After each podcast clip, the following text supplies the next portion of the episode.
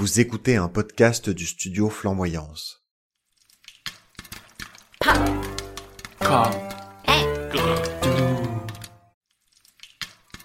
Bonjour à toutes et à tous, ici c'est Michel.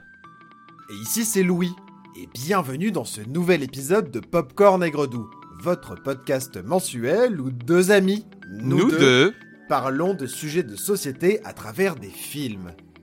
j'aime bien le mois de juin, parce que les oiseaux chantent, les bourgeons éclosent, et Louis, je vais te faire plaisir en te disant que ça correspond à peu près au mois de prairial du calendrier républicain, celui où les prairies sont super fécondes.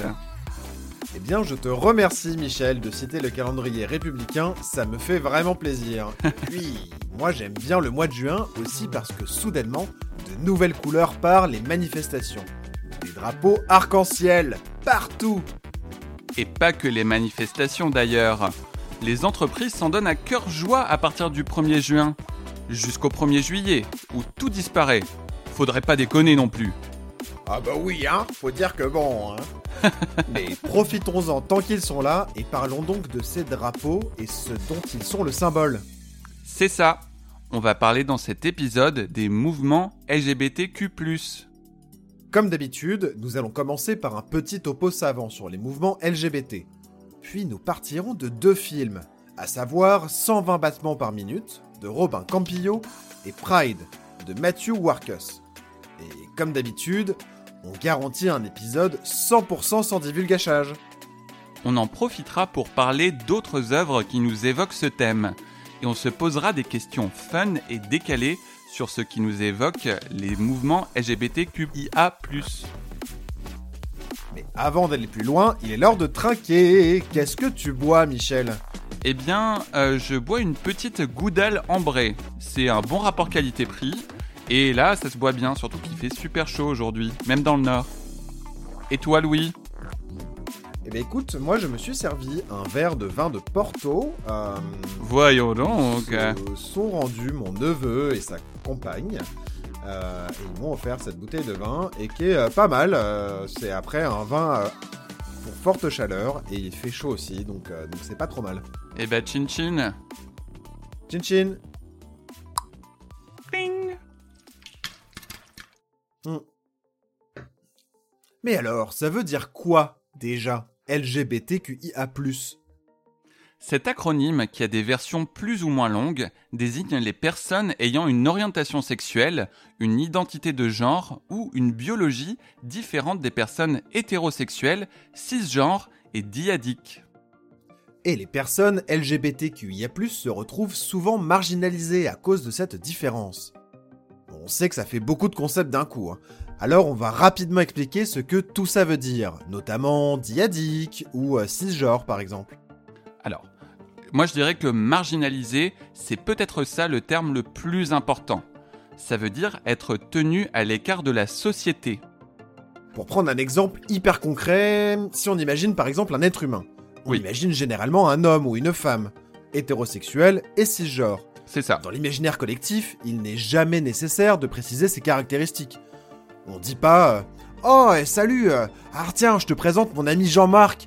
Mais si, tu sais, c'est lui qui a le même genre qu'on lui a assigné à la naissance. Mais oui, oui, il aime les femmes, oui. En essayant d'être super discret. Sacré Jean-Marc, cisgenre et hétérosexuel. Sacré Jean-Marc. Alors que quand vous êtes une personne marginalisée, eh bien, c'est quand même souvent quelque chose qui arrive. On vous rappelle que vous n'êtes pas comme les autres. Et quand on dit marginalisé, c'est important de comprendre qu'on vous impose d'être à la marge, d'un point de vue social. hein. Vous pouvez aussi faire ce choix, mais quoi qu'il en soit, la société dans son ensemble ne vous comprend pas à l'intérieur d'elle-même. Et donc, LGBTQIA+, c'est ça. C'est tout ça. C'est les personnes lesbiennes, gays, bi, asexuelles, pansexuelles, etc. Les personnes transgenres et non binaires, Les personnes queer. Les personnes intersexes, n'étant pas diadiques, c'est-à-dire ayant des organes génitaux qui ne correspondent pas aux définitions typiques de mâle ou femelle. Et le plus, eh ben, c'est pour toutes les autres formes d'identité de genre, d'orientation sexuelle ou de caractéristiques sexuelles qui peuvent exister. Comme ça, on inclut tout le monde. Mais pour plus de simplicité, on va dire LGBT à partir de maintenant pour englober tous les LGBTQIA+. Et donc, être une personne LGBT, comme toute personne marginalisée, ça ne rend pas forcément la vie plus gaie, quoi.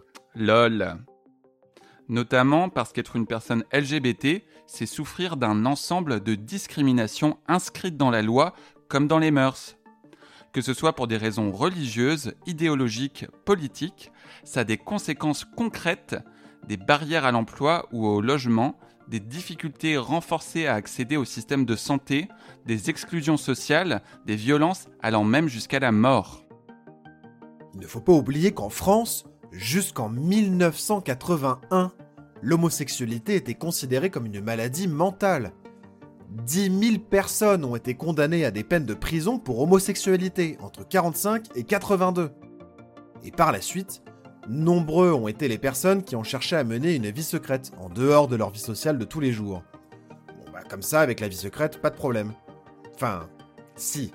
Plutôt super problème. Ça pouvait entraîner des dépressions qui allaient jusqu'au suicide. C'était évidemment des choix de vie qui étaient limités et des risques d'exclusion sociale si on était découvert. Bref, pas vraiment vraiment cool quoi. Et justement, ces côtés pas cool, eh bien on n'en veut plus. D'où la naissance des mouvements LGBT. Entre 1860 et 1960, l'Allemagne et la France sont des pionnières dans les revendications des personnes LGBT à avoir une vie comme les autres. Des mouvements comme l'Union des droits de l'homme militent pour une dépénalisation de l'homosexualité pour les hommes comme pour les femmes. La montée du nazisme et la Seconde Guerre mondiale seront terribles. À l'instar des juifs, des tziganes ou des communistes, les homosexuels sont persécutés et internés dans des camps de travail ou de concentration. Non seulement 100 000 hommes seront fichés et menacés de déportation, mais en plus les homosexuels seront persécutés par les gardiens des camps, comme par les autres co-détenus. Vraiment une sale période. Dans les années 60, les sociétés occidentales connaissent une révolution sexuelle, un grand mouvement libérateur né en Suède. Là, on revendique une sexualité non procréatrice, une égalité entre les hommes et les femmes, la légalisation de la contraception et de l'avortement. C'est dans ce contexte que vont naître plusieurs associations de défense des droits des homosexuels, des lesbiennes et des personnes transgenres. Mais l'événement fondateur pour les mouvements LGBT modernes, ce sont les émeutes de Stonewall à New York. À cette époque, les policiers font régulièrement des descentes dans les barguets. Aujourd'hui, on dit des barguets, mais officiellement, c'était des établissements on ne peut plus respectables, madame. Et à l'époque, interdit de servir à boire aux homosexuels. Alors les flics font des descentes pour faire peur. Au 53 Christopher Street, dans le quartier de Greenwich Village, Gros Tony, c'est son vrai nom de mafia, ouvre un bar pour homosexuels, le Stonewall Inn. Le Stonewall est bien connu de la police qui fait régulièrement des descentes. Habituellement, une taupe prévient le bar qui fait évacuer tout le monde. Tranquillou pilou. Mais le 28 juin 1969, huit policiers débarquent en civil, ni vus ni connus. Ils font semblant de se fondre dans la foule, discrètement enserrent les clients du bar et Police Contrôle de vos papiers Certains ont le temps de s'éclipser, mais une femme, stormée de larverie, se débat. Elle est une artiste afro-américaine, lesbienne et plutôt connue dans le milieu. Et elle, elle ne veut pas être emmenée. Elle est menottée et traînée dans la rue.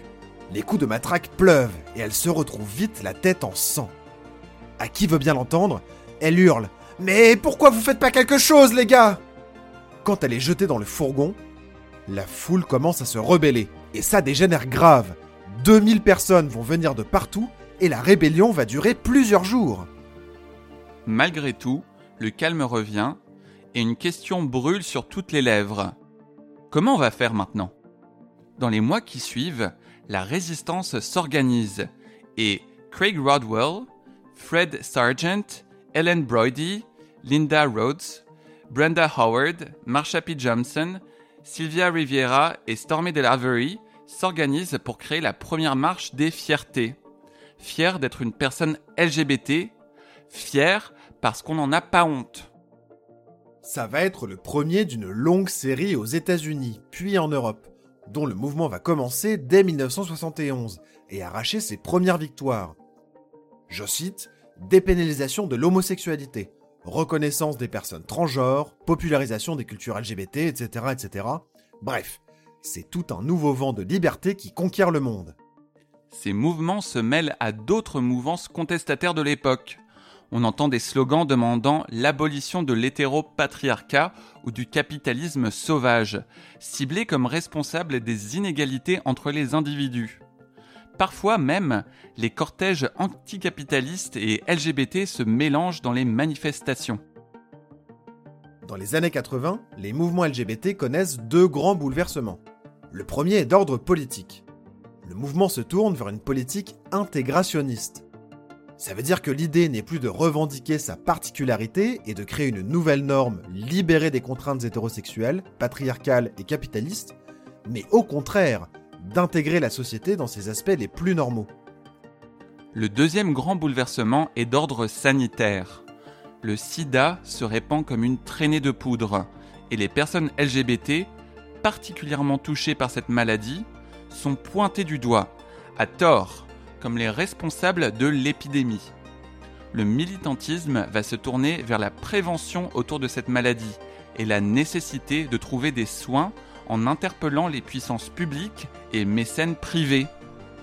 Enfin, depuis les années 2000, le militantisme LGBT obtient plusieurs victoires d'ampleur concernant l'égalité des droits. Comme par exemple la légalisation du mariage entre personnes de même genre, ou la criminalisation des actes homophobes et transphobes. Mais le chemin reste encore long à parcourir.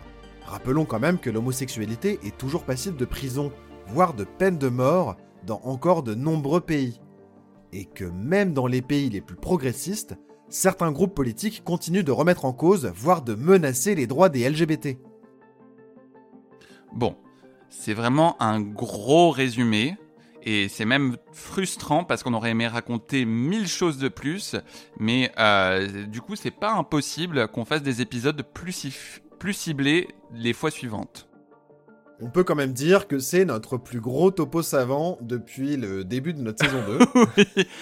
Et euh, je, pense que c'est important aussi qu'on le redise euh, de façon claire. On est deux hommes gays, donc forcément c'est un sujet qui nous touche particulièrement.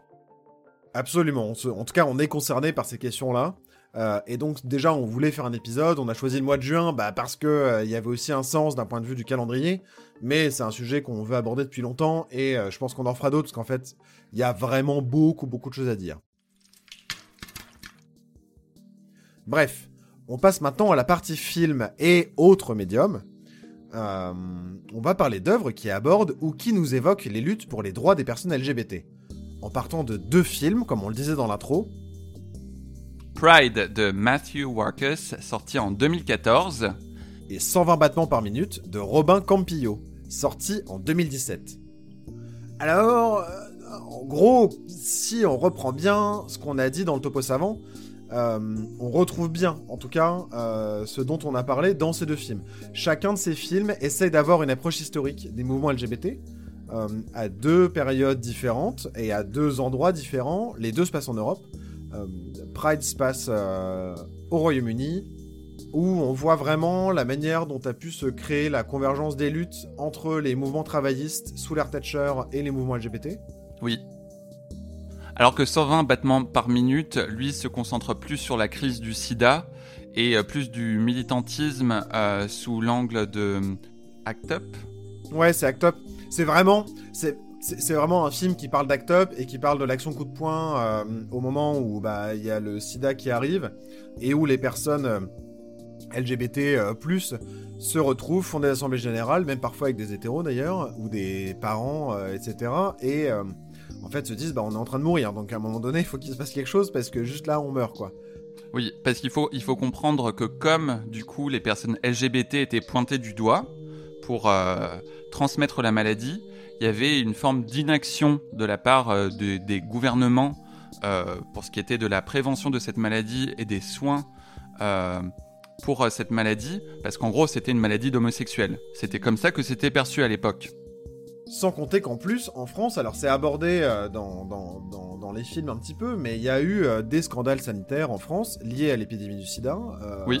Laurent Fabius, qui était ministre de la Santé de François Mitterrand, a été inquiété pour ces questions-là, la fameuse affaire du sang contaminé, et en fait ça reste aussi un traumatisme particulièrement pour des personnes aussi qui se sont retrouvées contaminées et victimes du sida.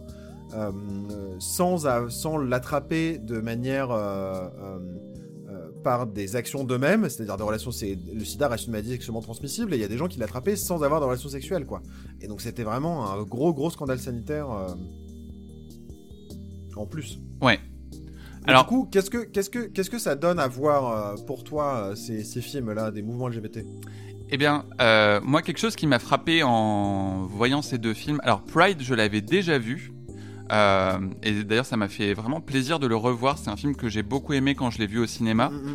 Et euh, alors juste quand même, est-ce qu'on peut se dire que même si j'aime beaucoup le Royaume-Uni, euh, ils sont 15 millions de moins qu'en France et ça se voit parce que c'est toujours les mêmes acteurs qui jouent dans leurs films? c'est vrai. Tu vois, mais, c'est marrant. Parce que je l'avais vu au cinéma il y a, il y a longtemps et bah, quand il est sorti, donc en 2014, il y a, il y a 7 ans, euh, et, là, en le revoyant à nouveau, je me dis, non mais la moitié des acteurs, je les connais, en fait, je les ai revus dans 50 000 autres films, et juste, c'est toujours les mêmes, quoi.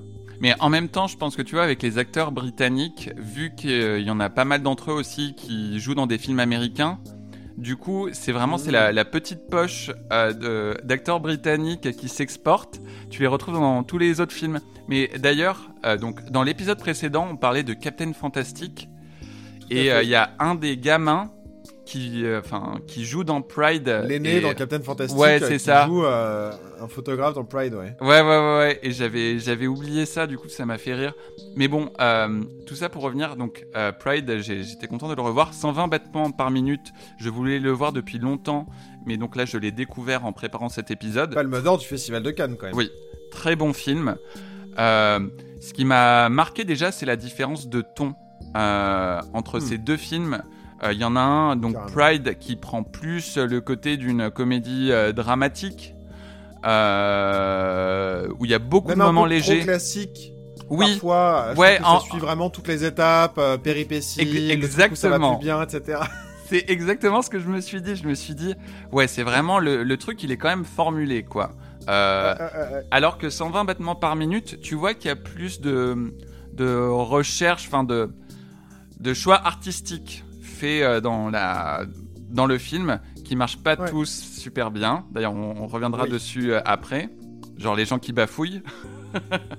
mais. Oui, euh, effectivement. Mais par contre, donc voilà, Pride c'est plus léger, même si ça parle d'un sujet important. 120 battements par minute, ça prend plus la forme du drame social. Ah c'est lourd. Hein. C'est lourd et ça s'allège pas au fur et à mesure du film. Euh, par contre, ce que le message que je retiens de ces deux films, c'est que euh, la lutte, la lutte sociale, que ce soit pour le droit des LGBT ou pour euh, n'importe quel autre groupe marginalisé, que ce soit donc les, les mineurs ou les personnes victimes du SIDA, cette lutte, t'as toujours besoin de radicalité, en fait. T'as besoin d'être radical dans tes actions.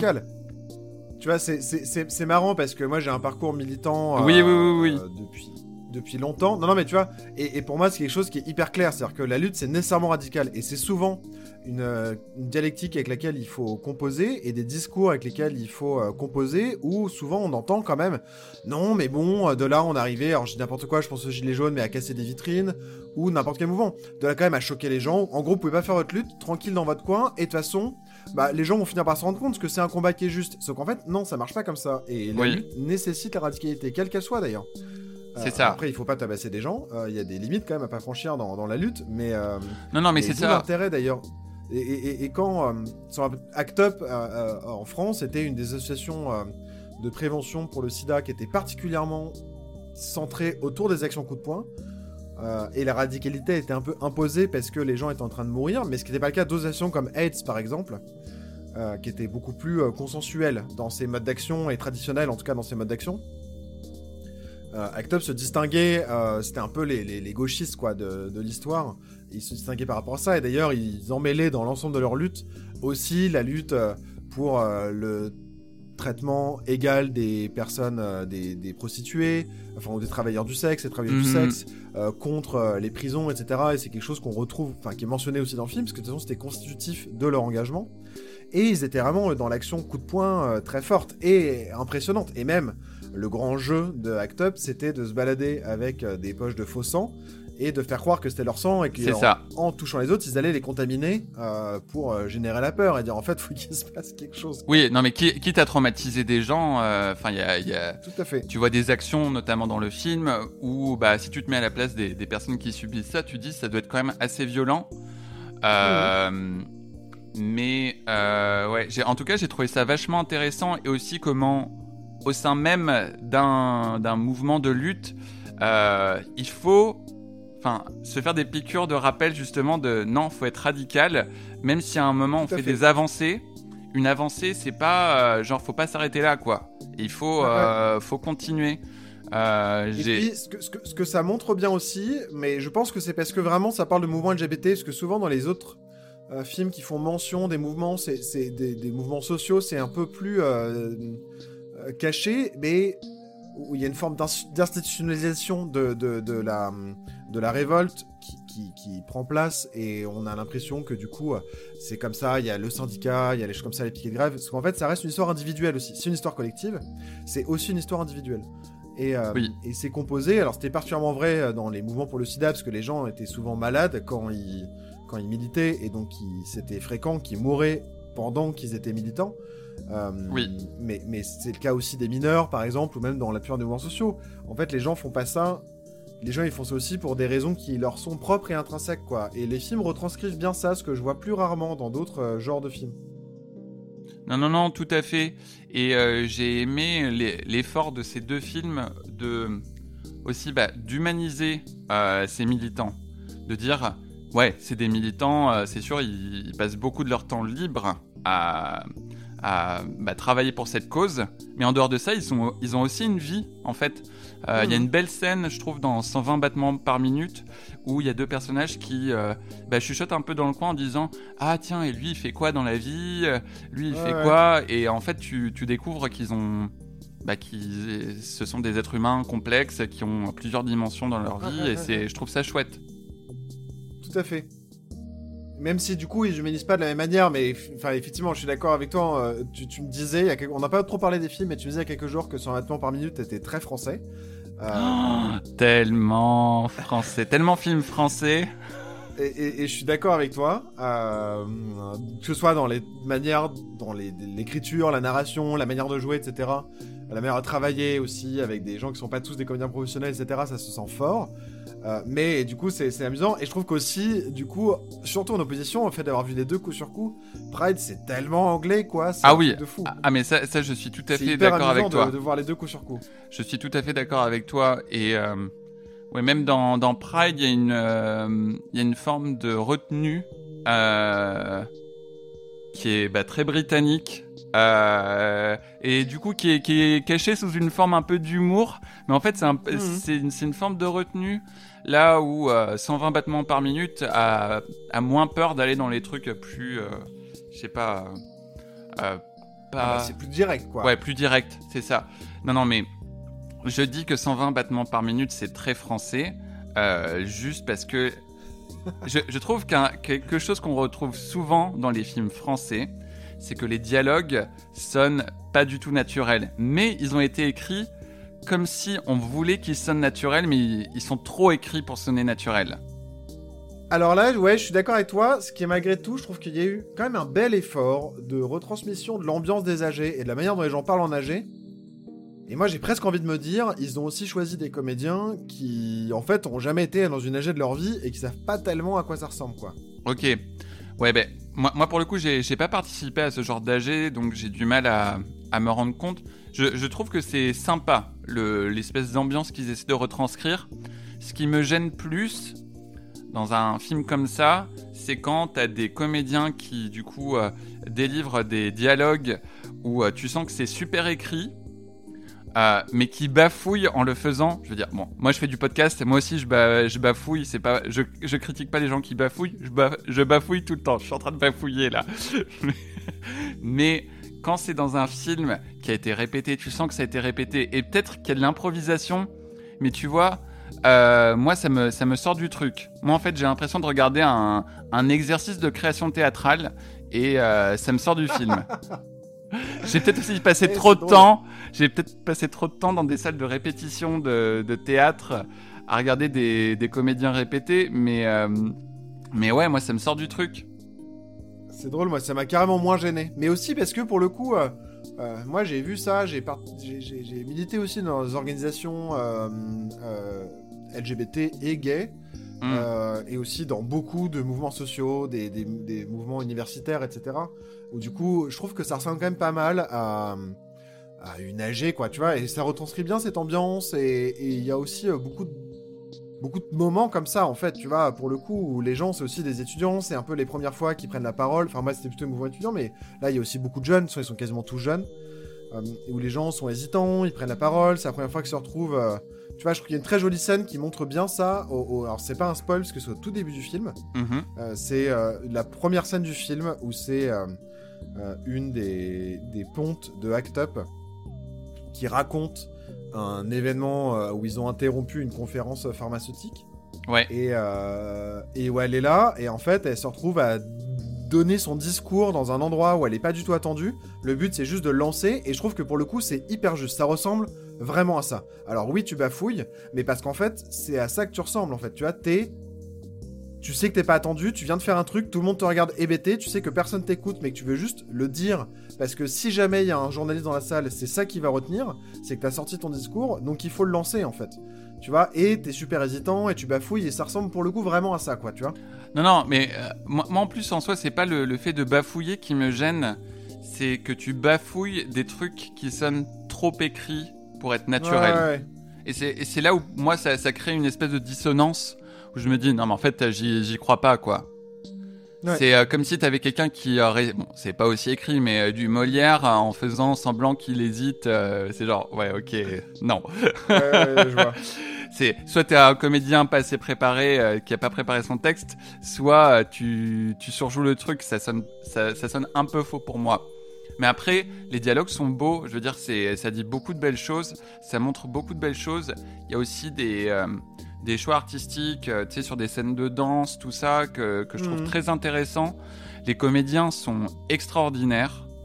Euh, y a... Non, mais je, je, suis d'accord avec toi, c'est un bon film. Et tu vois, moi, ça me faisait un peu penser parfois, euh, il y a quand même beaucoup de gens aussi qui racontent dans son dans son battant par minute, là où ils en étaient avant, euh, dans leur vie d'avant, en fait, avant le militantisme, avant le sida, etc. Hmm. Ça me fait un petit peu penser, moi, au livre En finir avec Eddie Bellegueule d'Edouard Louis. Euh, Il faut que je le lise. Ah ouais, non mais ou dans un autre genre, euh, les livres de, de Didier Ribon, euh, que ce soit Retour à Reims, où c'est plutôt sur lui, ou Réflexion sur la question gay, où il parle aussi de ça. Mais, où ça veut dire quoi en fait d'être, de vivre son homosexualité dans des, dans des espaces où c'est pas possible, des espaces ouvriers en l'occurrence, ou, ou populaires dans le sens social du terme? Qu'est-ce que ça veut dire en fait de se retrouver là et où l'issue euh, heureusement, malheureusement, elle est comme ça. Elle est en dehors, en fait. Elle est dans la grande ville. Elle est à Paris.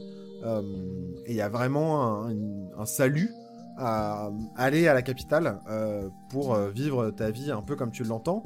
Et en l'occurrence, pour Édouard Louis, comme pour Didier Ribon, c'est aussi le champ universitaire d'élite ou d'excellence qui les entraîne aussi à ça. Mais, mais je trouve qu'on retrouve un peu, un peu de ça. C'est un peu dit aussi dans les deux films d'ailleurs.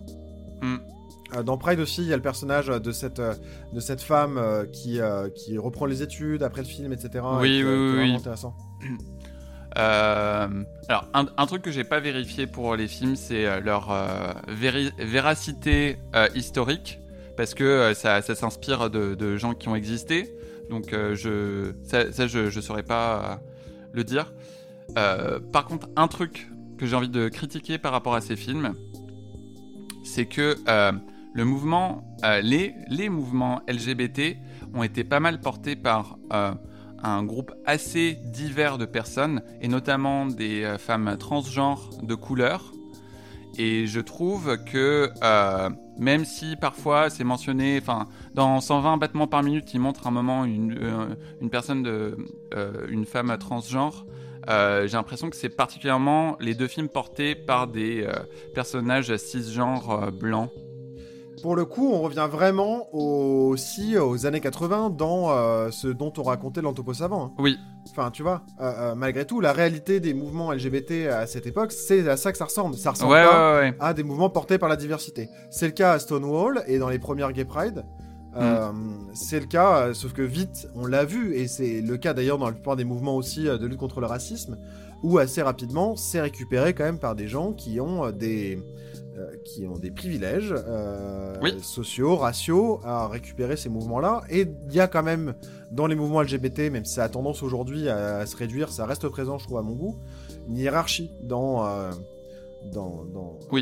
Bah c'est, ce sont les mecs, quoi, ce sont les mecs euh, blancs euh, cisgenres euh, gays qui ont euh, pris un peu le dessus euh, par rapport aux autres groupes. euh. Et, et, et, et, et ça se voit bien, et je trouve que ça montre ça. Alors ça Mm. le questionne pas, je suis d'accord avec toi que ça le questionne pas, mais en même temps, c'est à ça que ça ressemble, quoi. Ouais, c'est à ça que ça ressemblait les- dans les années 80, les mouvements, euh, tu vois. Pour ça, je recommande vraiment, si, si c'est un sujet qui vous intéresse, d'aller voir le documentaire sur Netflix The Life and Death of Marsha P. Johnson, donc euh, qui est sur une des fondatrices du mouvement LGBT, donc qui était là aux émeutes de Stonewall et qui a lancé une des premières marches euh, des fiertés. Euh, hyper intéressant, ça va vous briser le cœur, mais ça montre justement comment il y a eu cette récupération euh, par, bah, par les hommes gays, blancs, cisgenres, et comment euh, les... une grosse partie des fondateurs du mouvement LGBT ont été littéralement exclus, euh, encore une Mhm. fois marginalisés par le mouvement qu'elles avaient créé, qu'elles avaient euh, contribué à créer. Super Ouais. intéressant, mais très triste. Ouais, ouais, je suis d'accord avec toi, c'est vraiment. euh, moi, je le conseille aussi fortement. Michel, est-ce que toi, t'as des souvenirs, par exemple, de mouvements LGBT qui t'ont marqué? Euh... Bon, c'est pas un truc très profond. Euh, Moi, je, pense à quand j'ai participé à la World Pride à Toronto, euh, où je me suis chopé une insolation. Donc, c'était ma première vraie Pride où euh, j'ai participé euh, vraiment en voulant défiler. Et, donc, tous les ans, alors, t'as T'as la Pride qui se fait dans, dans des grandes villes, mais t'as la World Pride qui change de ville chaque année. Et cette année, c'était à Toronto, là où j'étais. Donc c'est un événement d'une plus grosse importance. Trop bien. Euh, J'ai eu l'impression d'être une rockstar, une trop bonne euh, expérience. Mais il faisait une chaleur de malade. J'étais forcément pas préparé. Et on a et comme dans bah, beaucoup de gros trucs de manifestations comme ça où t'as beaucoup de cortèges, on a dû poireauter genre deux heures au soleil, sans ombre, avant de pouvoir euh, commencer à défiler. Euh, du coup, les gens qui m'ont récupéré après m'ont dit que j'étais dans un état second, genre euh, ivre de tout ce qu'il avait vécu. Mais j'étais Ivre de malade, soleil. ivre de soleil et de gaïtude. Mais j'étais malade pendant euh, les 3-4 jours suivants parce que je me suis chopé une grosse insolation. ouais, bah j'en suis bien désolé. Et toi, t'as des anecdotes en tête? Euh, non, moi je peux te raconter la prochaine Pride à laquelle je vais assister. Ah mais oui Euh, ce sera la Gay Pride de Paris. Euh, J'ai raté la Gay Pride de Lille. Enfin, la Pride de Lille d'ailleurs. euh, parce qu'il n'y a pas que les gays qui défilent à la Pride. Non. Euh, J'ai raté la marche de fierté de Lille. Et du coup, parce que j'étais à un mariage. Alors je salue fort chaleureusement mes amis Marilyn et Anthony. Et félicitations pour leur mariage. Félicitations. Mais du coup, je n'étais pas là pour la, la marche des fiertés de Lille, mais je serai là à celle de Paris, et je vais essayer, dans la mesure du possible, d'aller à celle d'Amsterdam, mais je suis pas sûr que ce soit si facile que ça pour cette année. Mais euh, Louis, avec euh, qui euh, vas-tu à la Pride de Paris? Je sais pas, peut-être un popcorn plutôt aigre, plus mon futur mari. Non mais vous entendez ça, vous êtes témoin des attaques que je subis. En même temps, il y en a quand même, il faut remettre les choses dans l'ordre. Il y en a quand même un qui, à chaque fois, parce que c'est moi qui fais les petits euh, doodles, les petits logos pour chaque épisode de Popcorn et Gredou. Euh, où on les brainstorm un peu à deux, et puis ensuite j'en fais une proposition. À chaque fois, j'ai quand même mon meilleur public, Michel Rommel, qui me dit qu'il adore Aigre, et donc je sais que dans le fond, tu es un peu aigre et que tu Oui, mais, mais oui, mais oui. Je, je suis un peu des deux, et toi aussi. Mais bref, oui, donc nous irons ensemble à la Pride de Paris, et euh, peut-être à celle d'Amsterdam, qui sait? Exactement. Michel, si on te donnait carte blanche pour un char à Pride, qu'est-ce que tu mettrais dessus? Oh, euh, Je mettrais beaucoup de fleurs, des euh, des trucs qui permettent de faire de la comment s'appelle de la diffraction euh, lumineuse, des trucs qui créent des arcs-en-ciel genre des des prismes ou des trucs comme ça. En fait, tu veux aveugler les gens, quoi. c'est ça. Je veux littéralement utiliser le pouvoir de la lumière pour aveugler les gens et créer des arcs-en-ciel partout. Non, mais super, quoi. et toi? Moi, si je devais avoir un chat à Pride, je sais pas, je pense que ce serait quelque chose comme de très euh, farfelu, de très joyeux, mais je pense plutôt genre euh, plume et boa, tu vois, que, euh, que des trucs qui rendent aveugles les gens. Mais. Euh, que dirais-tu à quelqu'un qui n'est jamais allé à la Pride? Surtout quelqu'un qui ne se considère pas comme LGBT eh ben, je considère de considérer que la Pride, c'est non seulement un mouvement social, mais aussi l'affirmation euh, d'un ensemble de cultures qui sont diverses, les cultures LGBT+, euh, et que du coup, il faut l'accepter dans son intégralité. Qu'on risque de voir des choses auxquelles on n'est pas habitué, parce qu'il y a aussi un vrai enjeu, je trouve, à Pride, de réappropriation de l'espace public par les personnes LGBT+, où c'est un peu, pour une fois, en fait, la rue, elle est à toi, euh, et pas aux hétéros, quoi. Je caricature, mais c'est quand même un peu ça. Moi, c'est comme ça que je le ressens. Et en, sécurité, parce que peut-être que, que, les gens se rendent pas compte, mais pour la plupart des gens LGBT, se balader dans la rue au quotidien, ça peut être une expérience stressante parce que euh, on a vécu des, des choses, euh, des violences, des insultes ou des choses comme ça. Et, donc, euh, c'est de comprendre ça, en fait. Et donc, d'y aller. Moi, j'incite, la Pride, c'est aussi pour tout le monde, que ce soit les personnes LGBT, QIA, comme les alliés. c'est évidemment pour tout le monde, mais qu'il faut le savoir. Et que du coup, il faut aussi le, le, faut le comprendre, ça, tu vois, parce que ça m'est déjà arrivé aussi de discuter de Pride avec des gens qui comprennent pas et en fait, c'est aussi, euh, parfois, t'as pas envie d'expliquer parce que, bah, juste, euh, toi, c'est ton moment, toi. Alors, du coup, là, on l'explique et puis, en fait, on passe beaucoup de temps à l'expliquer. Mais c'est un peu ça que je dirais, quoi. Ouais. Euh, Michel, est-ce que tu as déjà participé ou observé des actions militantes à Pride ou reliées à Pride? Alors oui, j'ai vu une action militante lors d'une Pride à Toronto où le groupe Black Lives Matter de Toronto a décidé de faire un sit-in euh, pour euh, bloquer la, parade. Et euh, je me souviens qu'à l'époque, j'étais bloqué par, par le truc et j'étais pas très loin justement du sit-in. J'avais pas trop compris pourquoi. Et en fait, bah, ils avaient des, des, bonnes, enfin, des revendications qui pouvaient se comprendre. C'était notamment contre le fait qu'il y ait des, des, policiers qui défilent en uniforme de policiers. Parce que, notamment à Toronto, il y a une histoire de violence subie par la communauté LGBT euh, par la police euh, jusqu'à il y a pas très longtemps en fait où la police faisait des descentes et tabassait des LGBT mhm. euh, et plein plein de trucs comme ça et aussi pour plus de visibilité des personnes LGBT noires et surtout des femmes transgenres noires qui mhm. sont, font souvent partie des groupes les plus marginalisés de la société et le plus susceptibles d'être victimes de violences. Et donc, euh, donc maintenant je comprends, mais du coup c'était un truc assez, euh, euh, assez puissant à voir. Est-ce que tu te sens représenté en tant que personne LGBT d'un point de vue politique? Je vais pas mentir, non. En tout cas pas en France. En France, je, je, pense que la question LGBT est passé à la trappe, surtout euh, au cours des dernières élections. Alors il y a eu un moment avec la légalisation du mariage euh, pour tous euh, en France, un peu de visibilité de la question. Mais sinon, non, je me sens pas représenté d'un point de vue politique en France. Au Canada, c'est un peu plus un truc qui est discuté. en France, non. Ok. Louis, ta playlist de Pride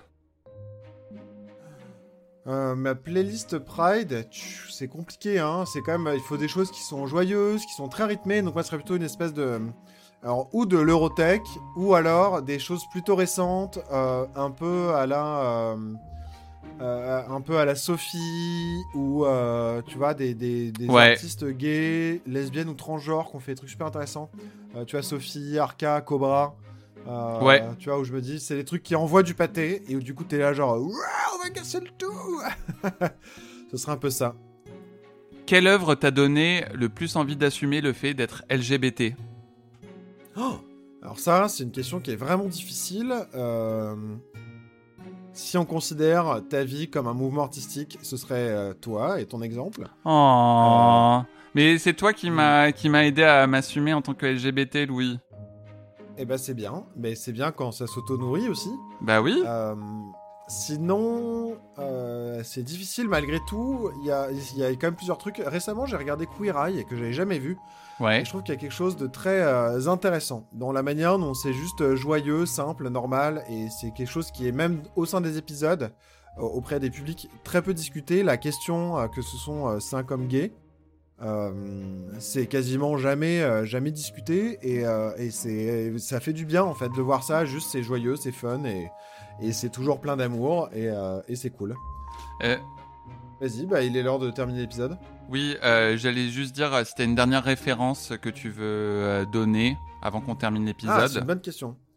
Euh, Moi, j'aimerais parler parce que je pense que ça a participé d'une manière euh, un peu particulière au mouvement LGBT euh, et qu'ils ont mis du temps à s'en remettre. C'est la- la- les questions LGBT dans le jeu vidéo ouais. où il y a eu tout un mouvement dans la grande vague des jeux indés euh, 2006-2008 euh, de jeux qui commençaient à popper un peu partout, qui abordaient des questions très frontalement des questions LGBT ou Mhm. féministes, ou parfois qui étaient plus subtiles. Je pense par exemple à Gone Home, euh, qui est un jeu de narration environnementale où on rentre chez soi, c'est une, une jeune étudiante qui rentre euh, chez elle pour le spring break et il y a personne chez elle, personne pour l'accueillir.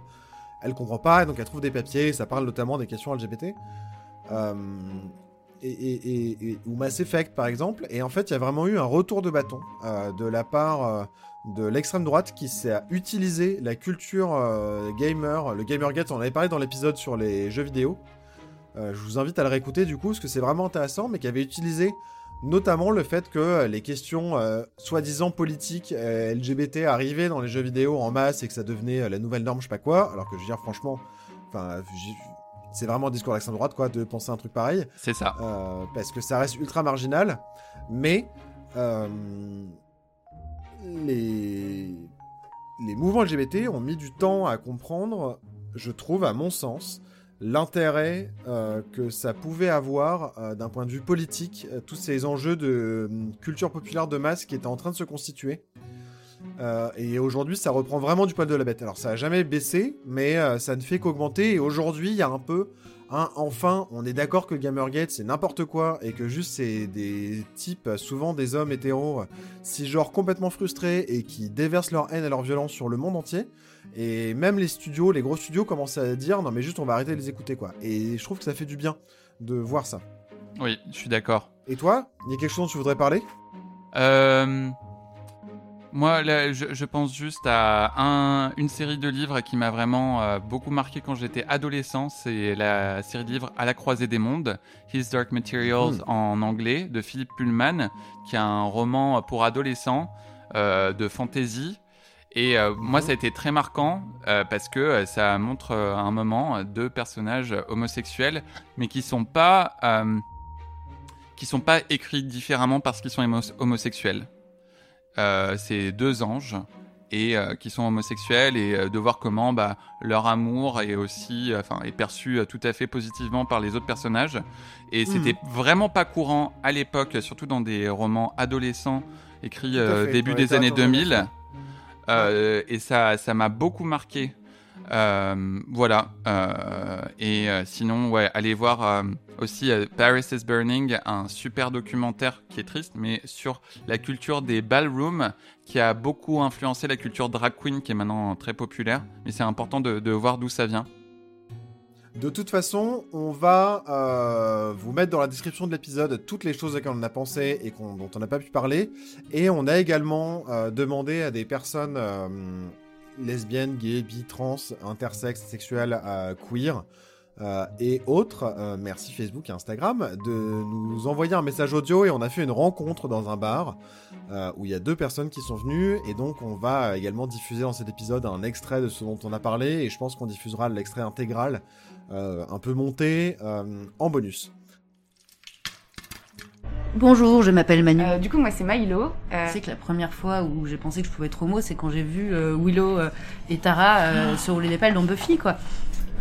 Et j'ai eu- Tellement. et j'ai eu une piqûre de rappel quand j'ai vu le clip de Tattoo. Tu vois, genre, hop là Je passais des heures collées à mon téléviseur à mettre le clip en boucle. Je, je sais pas comment mes parents ont fait pour ne pas capter. Enfin, franchement, il y avait des, signes assez évidents quand même. Est-ce que est-ce que tu as d'autres euh, œuvres en tête? Euh, C'est encore une série qui s'appelle Pause, donc, euh, qui se passe dans les années 80 à New York. Et euh, c'est l'histoire de le- des ballrooms et de leur communauté.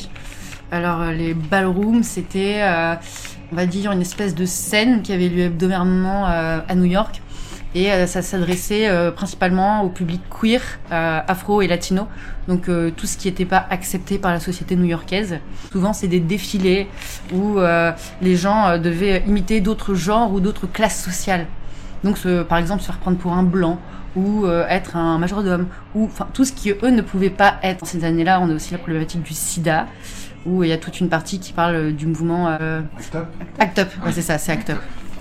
Euh, Il y, a, toute cette partie-là aussi. Euh, je, parlais un peu plutôt de Heartstopper comme, euh, série. Et je pense que pour moi, c'est ça qui est vraiment révolutionnaire dans cette série, qui, n'a l'air de rien comme ça, qui est juste très mignonne et très feel good. Et voilà, mais c'est que justement, il serait temps aussi de sortir des récits qui sont uniquement des récits de lutte, des récits de souffrance, des récits de rejet, d'exclusion. C'est hyper important de parler de ces choses-là parce que ça fait partie de nos réalités. Mais, de pouvoir un peu se dire aussi que on, on est heureux et on vit des choses euh, chouettes et joyeuses et de, de l'ordre de la communauté et tous les parcours sont pas obligatoirement euh, à marquer du saut de, de la souffrance et de l'exclusion et euh, Ouais, d'ailleurs, mer- merci beaucoup à Manu et à Milo d'être venus. C'était trop Ouais, bien d'échanger merci avec vous. Manu et merci Milo. C'était cool. C'était trop bien. Merci d'avoir écouté cet épisode et on espère qu'il vous a plu. Retrouvez tous nos épisodes sur votre plateforme de podcast préférée. On vous invite aussi à aller découvrir les autres podcasts de Studio Flamboyance, et notamment Matrimoine, un podcast qui nous amène à réfléchir à ce qui est transmis par les femmes. La saison 2 est d'ailleurs en préparation avec une journaliste qui s'appelle Macha Menu. Suivez-nous sur les réseaux sociaux, likez-nous partout où vous le pouvez, partagez, abonnez-vous, ça nous aide vraiment. Popcorn et Gredou est un podcast du studio Flamboyance, créé et produit par Michel Rommel et Louis Duruflé. Bisous et à très bientôt Bisous bisous. Mouah.